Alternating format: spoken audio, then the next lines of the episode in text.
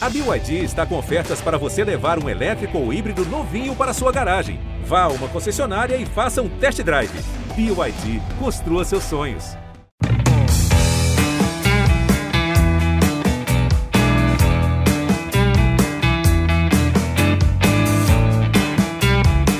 Olá a todos que acompanham o nosso CE na rede. Hoje está especial porque a gente vai falar de Sul-Americana, o sorteio do Ceará, e também do momento de Fortaleza, um momento muito bom, apesar das críticas né, que a torcida tinha ao Anderson Moreira, mas o Leão tá voando nas competições.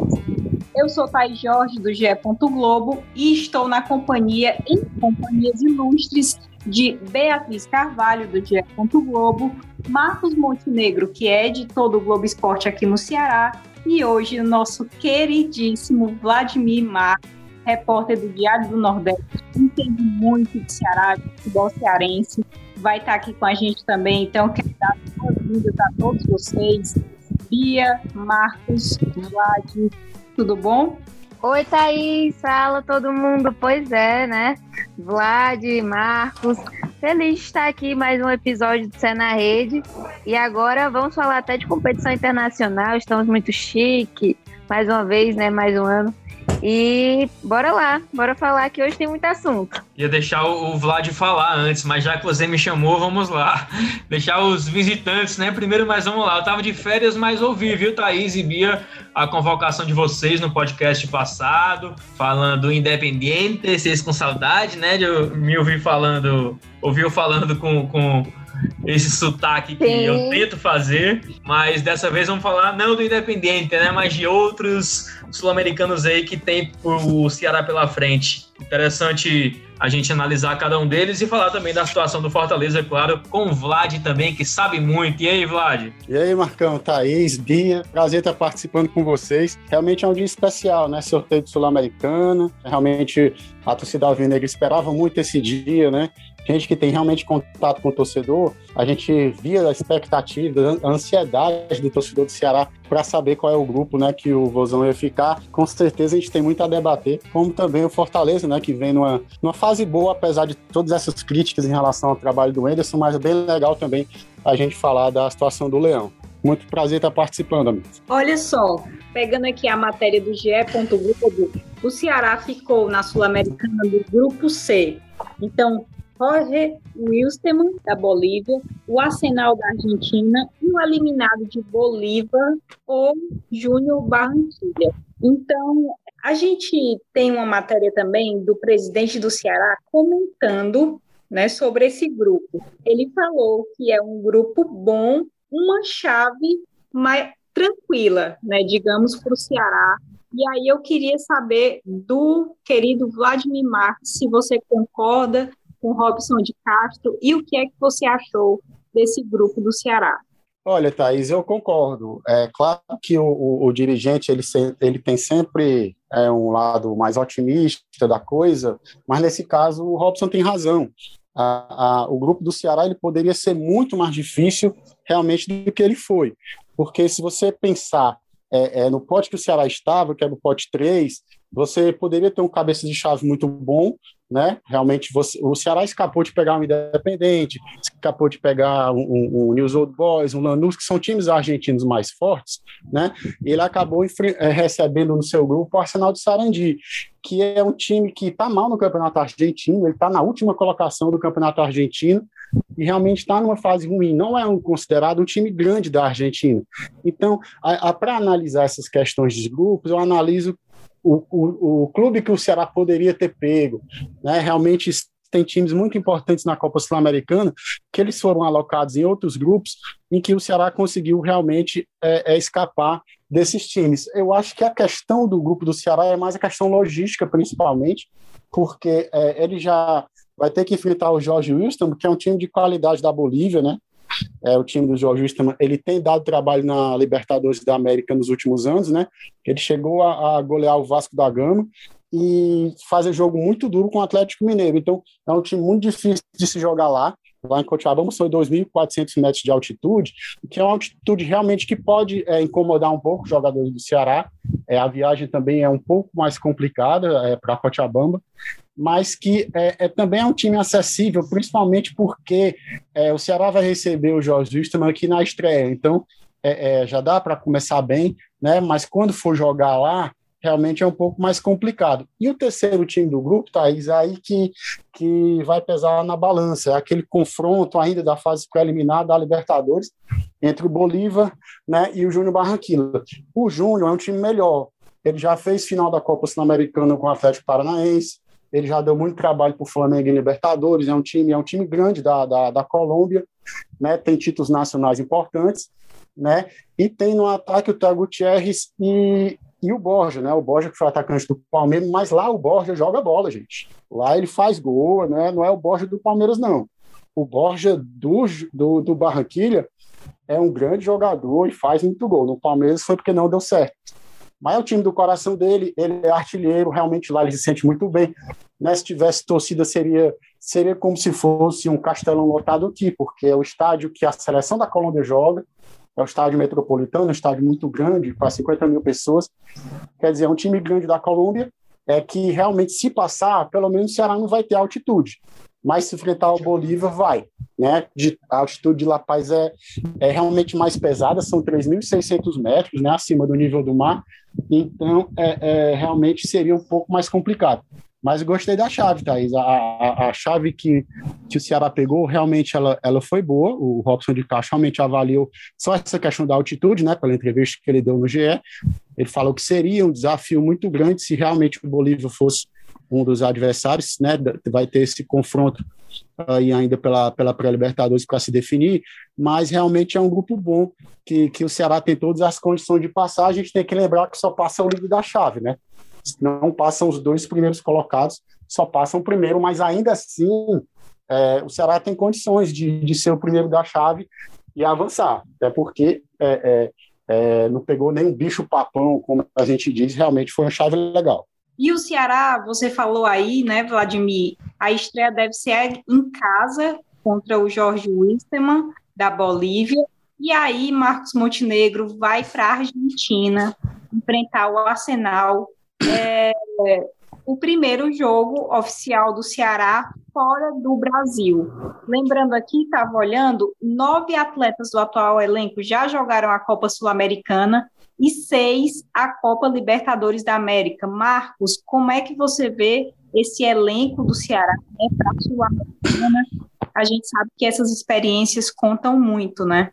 Thaís, assim como eu estava no passado com o Fortaleza na Sul-Americana, apesar de o Fortaleza ter que enfrentar o Independente e tal, para esse ano eu estou muito empolgado com o time do Ceará, sim, para esse grupo aí da Copa Sul-Americana. Eu acho um grupo totalmente possível, totalmente viável de se enfrentar, pensando umas oitavas de final, levando em conta alguns fatores que são sim relevantes a altitude, como o Vlad falou, da Bolívia, né? O Jorge Wilstermann recebendo lá o, os times sempre são muito complicados, né? Jogos lá na cidade de Cochabamba, né? Que se chama 2.500 metros de altitude. Se vier o Bolívar também para enfrentar o Ceará, ainda mais altitude, eu acho que é um agravante tanto. Eu vi até um torcedor comentando no nosso Instagram do Globo Esporte, sugerindo que o time do Ceará fosse lá para o Dragão do Mar, treinar aquela, naquela subida ali, subir e descer um monte de vezes para enfrentar essa altitude. Eu achei uma boa sugestão. Mas fora isso, com relação ao Arsenal de Sarandi, como o Vlad também falou, não está nada bem na Superliga Argentina. Em oito jogos não venceu nenhum, seis derrotas, dois empates.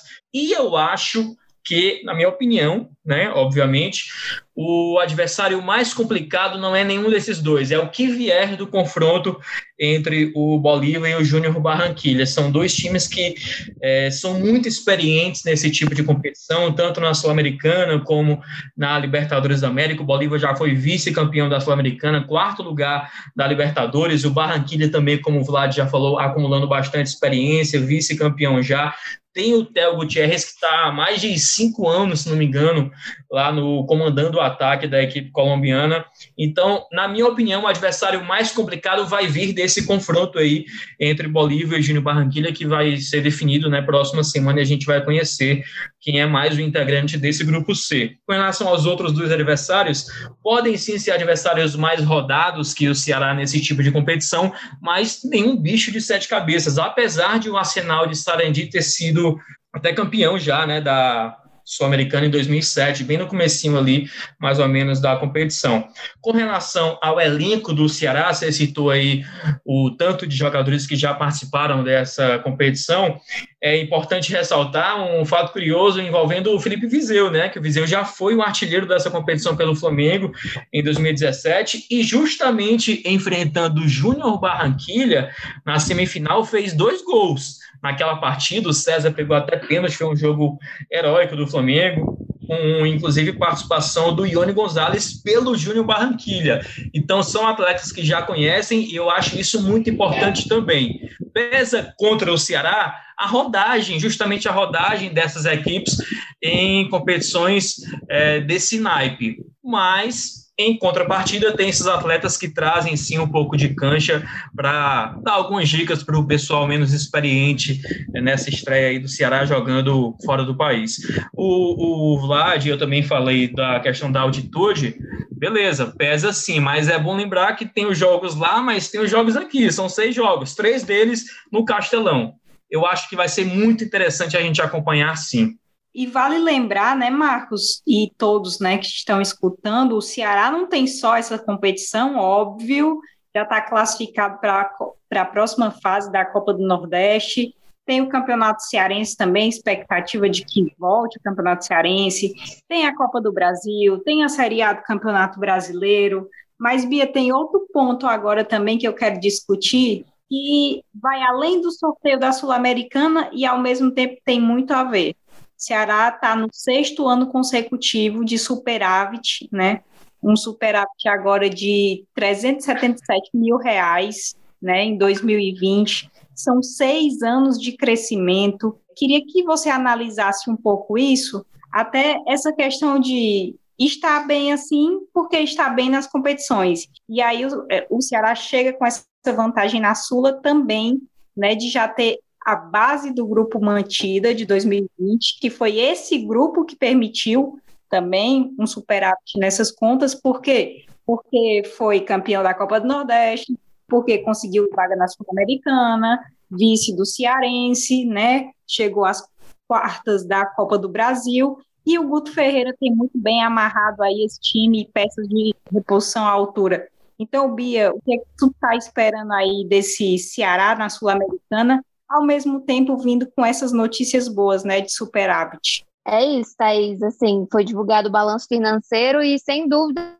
uma notícia muito positiva para o Ceará, né? Esse superávit que premia tanto a organização quanto o planejamento do time durante esses anos aí que se passaram e que vem se mostrando em campo, vem refletindo, como você bem falou. O time teve capacidade financeira de investir mais, de trazer novos nomes, está sempre ali sendo cada vez mais forte no mercado, conseguindo trazer certos jogadores, conseguindo bancar alguns salários e, claro, fechando positivo né, nesse saldo. Então, com certeza, está tudo atrelado ali, tanto a questão da organização quanto o futebol de campo. E complementando o que os amigos disseram, concordo com eles, o Ceará com certeza pegou um grupo fácil em relação a outros que poderia ter pegado aí na, na competição, e também tem a questão de ter esse elenco mais, é, digamos assim, como é que eu posso dizer? Eu acredito que o Ceará, o elenco do Ceará seja superior ao dos dois times que já foram definidos ali no, no grupo, porque, assim, a gente avalia que as duas, as duas equipes não têm grandes estrelas, não tem alguém que desequilibre, assim, seja tão diferente.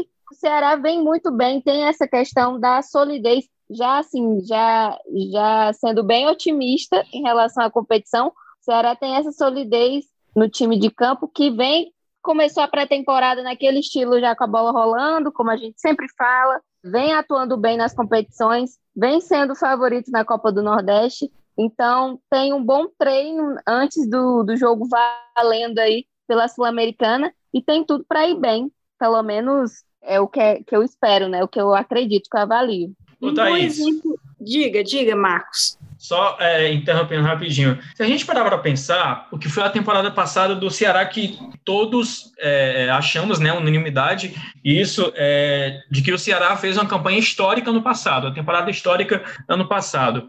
Enfrentou Flamengo, Palmeiras Internacional, jogando muito de igual para igual. É, tudo bem que pegou um Palmeiras é, cambaleante, reserva e tal, mas pegou um Flamengo é, voando, titular, pegou um Internacional e fez bons jogos contra essas equipes, inclusive vencendo. Será que Flamengo, Internacional, Palmeiras não são um bom parâmetro para a gente pensar nesses jogos da Sul-Americana? O Palmeiras, o Flamengo, o Inter são mais times que o Arsenal de Sarandi, são mais times que o Jorge Wilstermann? Eu acho que sim. Então, eu penso muito nisso também. Claro, é outra competição, é outro formato, tem toda aquela áurea, né? Vamos enfrentar o futebol argentino, que é outra coisa particular. Mas, falando de futebol, qualidade técnica, o Ceará tem muito potencial para aprontar. Eu acho, amigo, com certeza é, é reflexão muito importante. A gente lembrar dos adversários que o Ceará enfrentou Sim. na Série A do ano passado e que realmente venceu bem, jogou bem. Você venceu o Flamengo no Maracanã, o Flamengo voando, não é fácil da maneira que o Ceará jogou. E eu acho que a maneira que o Guto escala as equipes é muito importante para a competitividade. Eu acho que, que na Copa Sul-Americana você não vai ver um Ceará exposto, você não vai ver um Ceará atacando todo mundo desesperadamente. Eu acho que o Guto ele sabe armar as equipes do Ceará é, de uma forma muito sólida defensiva que faz com que o time seja competitivo. Ele pode ser competitivo na Copa Sul-Americana contra todos os adversários. Agora, é realmente como o Marcos falou, tem toda a hora da competição, enfrentar time argentino, é, realmente é, é, é, um campeonato diferente, mas bola por bola, eu acho que, que o Ceará tem condição de ser o primeiro colocado do grupo e avançar. A, a gente estava falando das contratações, é, a contratação do Mendonça, é, do Ione Gonzalez, esses jogadores que, que têm mais lastro sul-americano, eu acho que foi realmente para isso, para dar mais experiência para um time que já está azeitado, Sim. que já está realmente um time que, que vem jogando muito bem. Claro, com a adição de novas peças ali, claro que você precisa de um tempo maior para o time realmente estar na ponta dos cascos. Você vê que, que o Ceará empatou partidas né, que realmente não esperava que isso acontecesse. Pega a partida na Copa do Nordeste contra o Altos, né, contra o Botafogo da Paraíba, alguns jogos ali que deu uma cambaleada, mas era mais do que normal. Eu acho que quando a Copa Sul-Americana começar, a Thaís falou muito bem né, do calendário complicado que o Ceará vai ter, é, é, vai ter que ter uma logística muito interessante para isso e principalmente um planejamento. Né, até onde vai é, a, a, ambição do Ceará na Copa Sul-Americana? Até começar a Série A, é, vai ser prioridade, não vai? Vai priorizar a Série A do brasileiro? Isso tudo tem que ser levado em consideração, porque é uma competição muito importante. É a Copa Sul-Americana, quando ela era mata-mata, ela é muito mais traçoeira, ela é muito mais complicada, você tem uma fase de grupo, dá para você é, é, trabalhar um pouco mais é, é e tentar avançar sem susto. A gente lembra muito bem é, é, da, da trágica eliminação do Fortaleza no ano passado. Né, da maneira que foi. O time jogou muito bem contra o Independente nos dois jogos, todos nós aqui assistimos as duas partidas, e a eliminação foi realmente uma coisa assim de, de, de, de trauma, de você tomar um gol nos acréscimos e ser eliminado pelo, pelo que o Fortaleza jogou. Ou seja, não vai ter mais isso, vão ser diluídos em seis jogos. Então, acho que é, é, o Ceará vai ter que planejar, o calendário vai ser realmente mais pesado, né? E vamos ver até onde a ambição do Ceará vai em relação à Copa Sul-Americana, se a, se a Série A é, é, é tiver realmente perder na estreia, ou tiver alguma partida mais difícil, para ver como o Ceará pode planejar. Mas eu acho que o Ceará tem tudo para para bem realmente o elenco foi formado para esse tipo de competição e o grupo com certeza ele, ele vai saber montar direitinho a equipe, porque a gente já vê ali um padrão que o Ceará não dá muito espaço para os adversários, não. Com certeza vai ser um time bem competitivo. Pode Todo falar, Marcos. né? eu, ia falar, eu ia complementar com relação ao Fortaleza que é, quem ficaria decepcionado com o Fortaleza se o Fortaleza fosse eliminado pelo Independente numa situação normal? Ninguém, né? Era algo esperado. O time mais tradicional das Américas, mais campeão das Américas, seria algo natural. Acontece que a gente da imprensa, jornalistas, torcedores, todo mundo envolvido no futebol cearense ficou decepcionado pela forma como foi, porque o Fortaleza foi muito é. melhor que o esperado contra o Independente na Argentina, inclusive, perdendo uma carrada de gols. Né? É, então, eu acho que o Ceará, rivalidades à parte, pode pegar o que aconteceu com o Fortaleza como aprendizado também, como experiência, é, para saber como se portar em alguns momentos. Sim, e, e dois pontos que o Vladimir falou, que é bastante importante destacar, é que essa organização começou na montagem já do elenco, né? Porque desde o momento em que se foi buscar jogadores no mercado, existia essa preocupação de ter nomes que tinham essa experiência em competições internacionais. Lembro que a gente comentou muito disso também. É, e outra questão é essa do, do elenco, do Guto, e essa confiança. Porque mesmo que o time dê ali a balançada de vez em quando em alguns jogos de outras competições, existe sempre uma confiança muito grande dos jogadores, né? Uma confiança muito grande no trabalho do Guto, que vem se mostrando é, que, que é realmente tudo isso, né? E uma, um dado aqui que eu fui buscar é que no ano passado o Ceará ele tinha projetado ganhar em premiações 15,56 milhões. Acabou ganhando no final da temporada 23 milhões. Isso porque chegou até as quartas da Copa do Brasil, foi vice no Cearense, ganhou Copa do Nordeste, enfim, é, permaneceu no Série A e conseguiu essa vaga com antecedência para a Sul-Americana. Então, isso só confirma né, essa evolução de sempre do Ceará e que eu acredito que tem tudo para chegar forte aí nessa competição também. E tem o detalhe, viu, Bia, que eu ia falar também, a gente falando de elenco, algo que, que me chamou muita atenção, é com relação ao ataque, né? A gente sabia que o, o Ceará tinha alguns problemas, né? De atacantes, o próprio centroavante mesmo, mas esse ano seis, seis atacantes já marcaram nessa temporada. Então, assim, até escrevi uma matéria para o GE. Globo de que tá, não tem mais aquela dependência, né? Ano passado, eu acho que o Ceará ainda tinha muita dependência do Vina, né? Dos gols do Vina, teve muito. E agora o Ceará tem atacantes bem competentes também para cons conseguir esses números, né? Então, boas disputas, por exemplo, Felipe Vizeu, Jael, Kleber, tem o Steven Mendonça, que para mim é, é, faz um grande início de temporada então, é, Vlad falou, por exemplo, dessa solidez defensiva, né, que o Ceará tem com o Guto Ferreira, e eu acho que vai ter mais, porque, enfim, é, com a defesa daquela Luiz Otávio, Messias, mas no ataque também é, eu vejo um, um, uma luz aí, né, uma luz muito brilhante aí, é, de não ter tanta dependência. Enfim, não sei se vocês concordam, é. mas, mas eu acho que é, acabou é, compensando também, né? Thaís, é, eu boto só um asterisco aí no que você falou é, com relação ao elenco do Ceará, que se abriu recentemente nessa né, lacuna que foi na lateral direita.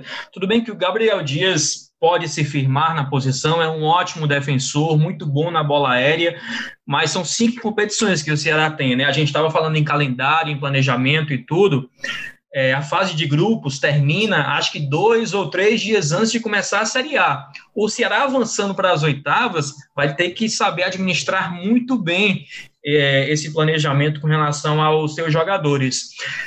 Com a saída do Eduardo, só ficou o Gabriel Dias e o Buiu na direita. Será que eles dão conta dessas duas competições? O Buiu, que é apesar de rodado, ainda é muito jovem, tem um pouco de inexperiência é, em competições de alto nível, alto desempenho.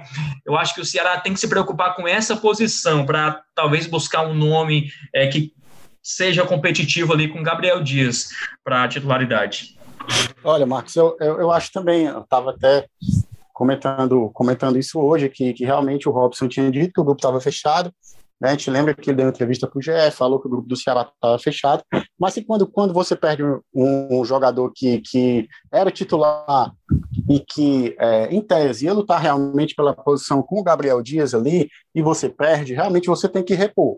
Né? Eu acho que, que o, o Ceará ele já tinha ele já tinha sondado o, o, o Vitor Ferraz do Grêmio antes do Samuel Xavier é, é, sair, realmente como já ficou sabendo que, que iria sair, ele já sondou o jogador, né, desistiu porque, porque o Gabriel Dias tinha sido contratado, né, mas agora o Eduardo saiu, então realmente fica essa questão, essa lacuna de saber se o Ceará vai ou não realmente repor. É como você falou, tem que ter elenco para realmente suportar né, todas essas, essas competições. E, Thaís, é muito importante, é, quando você falou realmente dessa questão da não dependência do Vina, porque é, a gente lembra bem a campanha da, da Série A do Ceará. Quando o Vina jogava, quando o Vina estava bem, o Ceará conseguia grandes vitórias. Quando ele não jogava, né, o Ceará realmente ia mal e perdia. E quando ele não jogava bem, né, as coisas também não caminhavam tanto. Então, depender de um jogador só, por mais que o Vina seja um grande jogador, nunca é bom. É sempre bom você ter companhia e realmente saber dividir né, o protagonismo. É, a gente está vendo na temporada que o Vina não está muito bem, por quê? Porque ele voltou depois, ele tinha feito uma Série A muito desgastante, né? realmente era, era bem difícil para ele voltar agora e já ter o nível que, que ele teve no ano passado. Realmente é bem complicado isso. Mas é claro que mais para frente, quando ele quando ele tiver no ápice da forma dele, na, no, na, no ápice técnico também, com certeza ele vai agregar muito. E quando ele tiver dentro desse ápice, se ele não tiver no nível do ano passado, ele pode ainda estar tá no nível muito bom e ter jogadores ao lado dele que possam né, contribuir mais. Né? A gente viu é, é, o Mendonça jogar muito bem. A Thaís está falando dos gols, né? O Mendonça fez dois, já eu fez um, o Viseu também fez, o Kleber, o Saulo antes realmente, no começo ele tinha feito três, até o Jacaré fez dois. Então, quer dizer, é, é tem jogadores ali para decidir também. Né? É uma boa notícia para o Ceará, não é uma má notícia você você ter outros jogadores para definir o jogo além do Vina. Eu acho que é muito importante que o Vina decida, mas que ele tenha outros jogadores né, para decidir também. Olha, eu acho que a gente falou um bocado já de Ceará. Foi muito massa esse debate. E a gente tem que falar também do Fortaleza, o Leão do Piscin, que está muito bem, é, classificado para a próxima fase da Copa do Nordeste e também para a terceira fase da Copa do Brasil.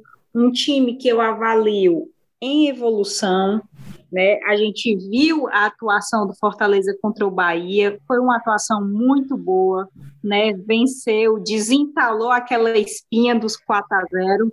E aí depois, né, recebeu o Ipiranga com o gol do Pikachu também, passou de fase, fez o dever de casa, não foi um jogo como aquele contra o Bahia, né? Não foi um jogo bonito, mas teve o principal, que foi o resultado e o dinheiro no bolso. É, Marquinho, você que voltou agora das férias, imagino que aquelas, aquelas férias de jornalista, né? Que a gente fica de férias, mas assiste aos jogos porque não pode se perder no bonde. Mas assim, como é que você está avaliando esse, esse Fortaleza do Enderson também? E caiu um pouquinho a pressão, né, em cima do treinador. Thaís, jornalista de férias, lockdown em casa, não tem como, né? Naturalmente a gente já não deixa de acompanhar. Então, nessas circunstâncias todas, eh, eu continuei sim ligado no, nas nossas notícias. E com relação à Fortaleza, você mesmo é testemunha que do que eu falei no começo da temporada, no fim da temporada passada, né? Que eu falei que o Enderson ia começar de fato um trabalho que não ia trazer resultado em um ou dois meses, que ia demorar e que a diretoria do Fortaleza, assim como a torcida, tinha que depositar confiança, como depositaram no Ceni quando ele chegou dito e feito, está demorando, demorou até que fizesse um bom jogo, muita crítica, muita desconfiança em cima do Enderson, e eu fui um dos defensores do Enderson, apesar de não concordar com algumas coisas que ele faz. É, não vimos um jogo excelente do Tricolor contra o Ipiranga, como tínhamos visto Fortaleza contra o Bahia, mas foi com futebol suficiente para passar de fase, isso é o que importa nesse início de temporada de fato, e chama a atenção os experimentos que ele tem feito, né, que o Enderson tem feito, a rodagem que ele ele tem dado em algumas posições. O que me incomoda ainda no trabalho do Enderson é que ele tem algumas posições muito radicais e que a gente não entende. Por isso que a gente levanta o questionamento para tentar entender. Qual é o meu questionamento? Por que, que o Romarinho não joga? Por que, que ele não é testado? Por que, que ele não entra no segundo tempo? Mesma coisa com o Oswaldo. Vamos pegar também o exemplo do Luiz Henrique, que começou 2021 muito bem. Tudo bem que o Matheus Vargas entrou bem também. Sendo que ele tem algumas posições muito radicais que eu confesso que não entendo. Ou joga ou não joga. Às vezes nem é relacionado. É momento de experimento? É sim. Mas eu acredito que ele pode tirar muito mais desse elenco que ele está começando a ter na mão está começando ali fechar entre os 11. Eu acho que ele pode ter muito mais experimentos e mais respostas se ele for menos radical nas suas posições. Vlad, você acha que é por aí mesmo? Você concorda com o que o Marquinhos falou? Olha, Thaís, eu concordo sim. É, é, o, o Anderson, ele, ele é um treinador que tem as convicções dele, a gente sabe que a forma de trabalhar dele é assim, determinados jogadores é, não tem vez com ele. Lembra o caso do Juninho, né? O Juninho, ele teve problema com o Anderson no Bahia, chegaram a desmentir, mas bastou o começar a temporada no Fortaleza que o Juninho teve que ir para o América Mineiro né? Assim, ele, ele é um treinador que tem suas qualidades, né? A questão do Romarinho, o Romarinho ele é como se ele fosse reserva do Fortaleza hoje. Né? Provavelmente ele vai ele, ele vai jogar a partida contra confiança que o Leão deve escalar um time um time alternativo, né? Mas é um cara, o Romarinho tem história no Fortaleza, é um jogador de qualidade ali, poderia agregar bastante, dar mais velocidade ao ataque e ele está na reserva. A gente não sabe se é porque o Romarinho tem proposta, se, se o Fortaleza está aguardando isso, se algo do tipo, mas que era um jogador que realmente poderia né, agregar mais e, e, e, jogar no ataque do Fortaleza. O Oswaldo também é a mesma coisa, o Oswaldo também tem uma qualidade para dar mais velocidade ao time. Né? Claro, o Anderson Moreira é o treinador, como o Marcos falou, ele, ele, ele chegou para uma situação de emergência na Série A do ano passado, em que vários treinadores não, não aceitavam a proposta do Fortaleza, encarou né, o grande desafio, permaneceu, por mais que tenha sido realmente difícil, né, a permanência, conseguiu permanecer com Fortaleza e realmente era o início de trabalho, seria é, é quando começasse para valer a temporada 2021. E era complicado, Thaís, o começo, realmente, o, o Fortaleza, ele demorou realmente para dar, é, é, é, tipo, período de recesso ao jogador, de descanso, chegou a fazer a estreia na temporada com o CRB, né, sem dar descanso a ninguém, aí gradativamente foi, né, é, liberando alguns jogadores por uma semana para dar uma descansada, mas meio que emendou a temporada, né, realmente é um, o começo de temporada é sempre muito difícil, né, é sempre muito difícil para o treinador, né, principalmente para quem joga a Série A do Campeonato Brasileiro, que nós tivemos apenas tá, quatro dias de diferença entre o fim da Série A e o começo das competições de 2021. Então, é, isso complica a ponto de que você, né, quando vai fazer um jogo de Nordeste, um CRB que jogou a Série B do Brasileiro, já tem um período maior de treinamento, um time do campeonato essas equipes do Campeonato Nordeste ou até do Campeonato Cearense. Então, é difícil. E a pressão do torcedor é muito grande. Né? A gente viu uma pressão imensa do, do, em relação ao trabalho do Enderson. Óbvio, tem os defeitos dele, tem a qualidade, mas teria que dar tempo ao tempo, né? Em 10 jogos já são sete vitórias. Como você falou, a classificação na Copa do Brasil não foi da forma que né, o torcedor queria, mas o jogo tem toda aquela aquela questão dramática, é um jogo só, é mata-mata, se perder está eliminado. Então é um jogo que tem uma característica diferente do jogo com o Bahia. O jogo com o Bahia, a classificação do Fortaleza já estava encaminhada, né? Claro, é um, era um clássico, era um confronto muito importante. E contra um dos times mais difíceis, o time foi lá e jogou bem, deu uma prova interessante do potencial na temporada. Né? Eu acho que o início é bom. Você não pode chegar aqui só porque o torcedor tem ranço com Anderson Moreira e dizer que o início é ruim, porque não é. O início do Fortaleza na temporada ele é bom, pode evoluir. Ah, contra o Caxias na primeira fase não jogou bem, é, é, mas classificou contra o Ipiranga também. Mas é assim, nem sempre você vai fazer a, a melhor partida, mas você tem situações importantes dentro do time. Por exemplo, o time só tomou quatro gols em dez jogos. É uma boa defesa, é uma defesa sólida. Né? Quantos gols na Série A o Fortaleza tomou naquela reta final? Tomou gol demais. Três contra o Palmeiras, quatro contra o Bahia, dois contra o Fluminense, era gol demais. Então, pelo menos no começo, você já está ali organizando, né? A, a, média muito baixa de gols sofridos, né? E um time que está conseguindo ali se organizar no campeonato, que eu acho que se a torcida tiver paciência, né, as coisas elas vão, elas vão caminhar é, é, da maneira que o torcedor espera, mas tem que ter paciência, cobrança excessiva, né, pode atrapalhar demais. Eu acho que o Vladimir resumiu muito bem. É exatamente essa questão do torcedor não ter virado aquela página do final da Série A, aquele final puxado, é, e, o início da, e o início dessa temporada, né? Já que, no caso, o Fortaleza passou por aquela reformulação, vem passando por essa reformulação, e a gente sabe que são muitas mudanças em pouco tempo. E falando especificamente do jogo contra o Bahia, vale lembrar também que era um jogo contra um adversário de Série A. Então era um jogo bem importante para o Fortaleza também nesse sentido de medir forças e de saber, assim, de testar sua atuação diante de um adversário assim. E eu acredito, na minha opinião, foi muito positiva, né? A gente vê alguns jogadores já se destacando bastante. O David, que vem tendo uma atuação bem regular, o Matheus Vargas também, que é outro que está sempre entregando bom, boas atuações em campo. E teve o gol do Pikachu, né? O gol de falta também, que é, que é uma questão que foi muito falada durante essa semana. Fortaleza voltou a marcar gols de falta, esse com o Pikachu, e o Pikachu que, que é aquela opção ainda que a gente não sabe como é que vai ser usada definitivamente, se vai ser ali pela lateral ou mais pelo meio, mais como um ponta, né?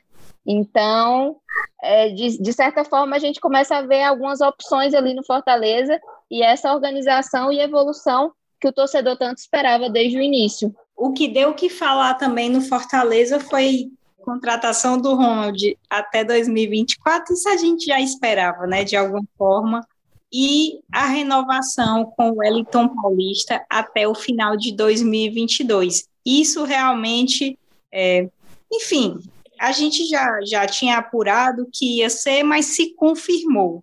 E aí eu queria pedir a opinião dos três. Assim, a gente sabe que o Wellington tem uma importância muito grande para Fortaleza, um jogador com muita experiência, mas também um jogador já com idade mais avançada. E o Fortaleza está necessitando muito ainda de reforços para essa posição, né, do é, centroavante goleador mesmo, assim. Vocês ficaram um pouco assustados também ou compreendem o clube ter ficado com ele até 2022, assim, como é que vocês avaliam, né, essa renovação? É, já opinando, né, acho que já falei um pouco, é, eu esperava que fosse até o fim desse ano, né? Mas, enfim, queria a opinião de vocês também. Thaís, eu particularmente gosto muito do Wellington Paulista. Acho ele, apesar da idade, um cara que se cuida muito, né? Fisicamente não parece ter a idade que tem. É muito brigador, além de ter, ser um líder dentro de campo, vez por outra é capitão, líder fora de campo. E sempre que a bola chega nele, acontece alguma coisa interessante. Você viu no primeiro tempo contra o Ipiranga, ele foi o cara que mais levou perigo foi substituído no intervalo, mas foi o cara que mais levou perigo no primeiro tempo ao time adversário. É, bom cabeceador, é, finaliza de qualquer jeito. Eu acho ele uma peça importante e eu acho muito legal também essa identificação que é, alguns jogadores passam a ter com o clube. E o Elton Paulista é um desses atletas, né, que já é, que pode construir uma idolatria com a camisa do Fortaleza. Acho interessante esses trabalhos de longo prazo, apesar da idade que tem o Wellington Paulista. Pode não ser o titular de outros tempos, pode sim, mas sempre vai ser uma boa opção para os pênaltis, então nem se fala. Eu acho que ele pode contribuir de diversas formas dentro do grupo do Fortaleza. Você falou do Ronald, aí eu aproveito para perguntar: o que aconteceu com o Ronald? Eu falava das posições radicais do Anderson. O que aconteceu com o Ronald? Que ele nem joga mais.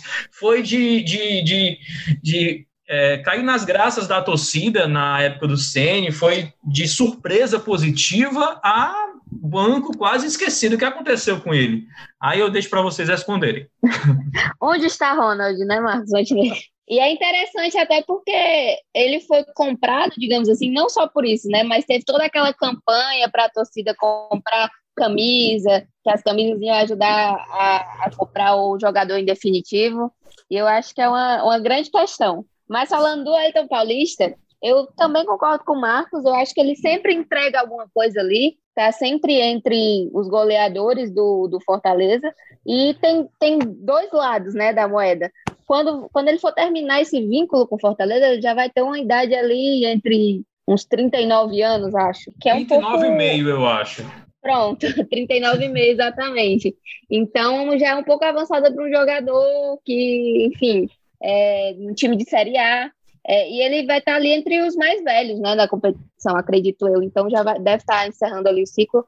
Enfim, mas por outro lado, o Elton Paulista tem toda essa questão que o Marcos falou, da identificação com o clube, com os funcionários, com os jogadores, com todo mundo. E também ele tem uma coisa que eu acho muito interessante, que é a ambição. Ele quer fazer mais, ele quer chegar entre os, os top, no top 3, né? Maiores goleadores da Série A. E eu acho que isso é um ponto muito importante, né? Ele ter essa questão de estar sempre trabalhando o pessoal e essa questão também de querer mais e mais e escolher seguir no Fortaleza. Então, acho que pode ser uma parceria que pode seguir dando certo aí. É, com certeza. É, é, o Wellington Paulista sempre foi muito importante para o Fortaleza pelo faro de gol, né? A gente já citou aqui, é, o Marcos citou que ele foi muito perigoso contra o Ipiranga, botou uma bola na trave de cabeça, realmente foi um cara que, que buscou mais. E ele é um cara muito de grupo, ele é substituído ele não, não, não, não reclama, é um cara realmente tranquilo, ele, ele marca muitos gols pelo Fortaleza, isso que é o mais importante. Mas vocês citaram algo é muito relevante que a idade do Wellington. Eu acho que tem que ter um, uma peça de reposição, tem um cara, tem que ter um cara para revezar com ele no ataque, né? Claro, tem o Gustavo Coutinho, né? Que, que realmente no começo da temporada se destacou um pouco mais ali, né? Na, jogando na referência, mas eu acho que tem que ser contratado sim outro camisa 9 né, o, a, pela idade que o Wellington tem, ele não vai poder levar o Fortaleza nas costas nessa maratona de jogos que o Leão vai ter até o fim do ano, né? É óbvio, o revezamento já está acontecendo, né?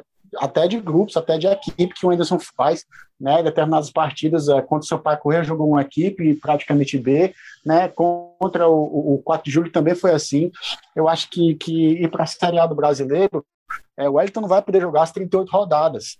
Né? Eu acho que tem que ter um camisa 9, eu acho que a diretoria está atrás realmente desse jogador. Né? O Abel Hernandes, que é um jogador do Internacional, que, que é, é, camisa 9 também, é um cara brigador, goleador, tá na amiga do Fortaleza, né? E realmente seria um nome que poderia chegar para realmente dividir né, essa, realmente esse peso da marcação dos gols e também para revezar em momentos da temporada. Tem que contratar um é, centroavante. Né? Eu acho que uma porta não fecha a outra, né?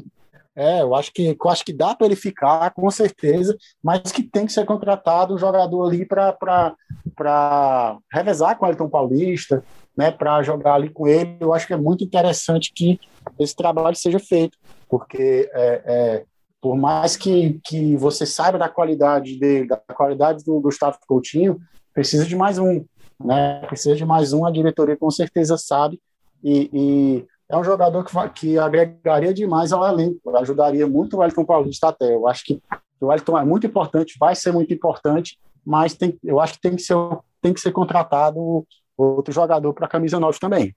Lembrando que os times jogam neste sábado, né? A gente vai conferir tudo em tempo real no Globo Esporte TV e também no ge.globo/ce esse é o momento que eu me despeço de vocês. Agradeço demais, um papo maravilhoso. Vlad, Marquinho, Beatriz, Raíra, né, que está aqui na gravação e na edição. E esse é o momento também de vocês deixarem aqueles, aquelas mensagens, os abraços, né? É, chamar para o pessoal curtir é, as matérias de vocês, enfim, Bia, Marcos, Vladimir, pode ser até nessa ordem. Muito obrigada, pessoal. Imagina, Thaís. Obrigada a todo mundo que escutou a gente até aqui, né? É sempre muito bom estar aqui toda semana falando de futebol cearense. E acompanhem tudo lá no ge.globo tem sempre novidades de Fortaleza, Ceará, dos outros clubes, outros esportes também, tem basquete, futsal, enfim, tá tudo lá e a gente está sempre acompanhando cada coisinha que sai, fazendo análise, vale a pena ficar sempre ligado no nosso site, né?